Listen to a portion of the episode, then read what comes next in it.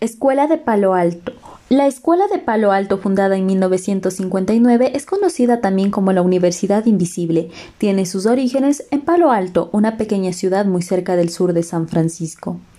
Se centra en la defensa que las relaciones sociales sean establecidas directamente por sus participantes como sujetos que interactúan, así que la comunicación se puede entender como la base de toda relación personal.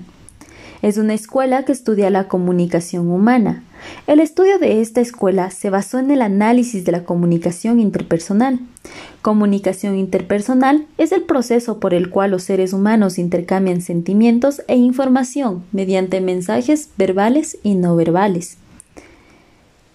Espacio de estudio con el que se trabajará. Espacio concebido están vinculadas a las relaciones de producción y al orden que imponen esas relaciones y por lo tanto al conocimiento, los signos, los códigos y a las relaciones frontales. Henry Lefebvre.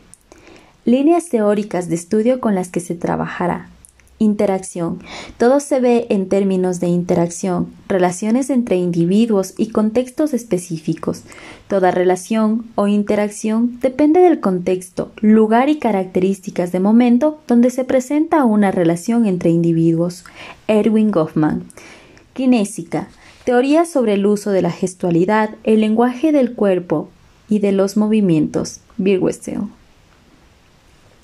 A continuación, vamos a tomar el espacio concebido y las dos líneas teóricas para analizar la interacción, comportamiento, gestualidad, lenguaje del cuerpo y los movimientos de la señora Elsa Yoconda Paucar Kinga, que se encuentra ubicada en Quito, parroquia Amaguaña, barrio San Juan. Asimismo, analizaremos la problemática del uso de mascarilla y distanciamiento en tiempos de pandemia. El implemento de este elemento de uso diario ha traído consigo que la comunicación del lenguaje corporal del rostro sea difícil de entender, ya que con los diferentes movimientos que realizamos con ojos y boca comunicamos de manera no verbal, de la misma manera como la interacción entre individuos en espacios diferentes ha cambiado.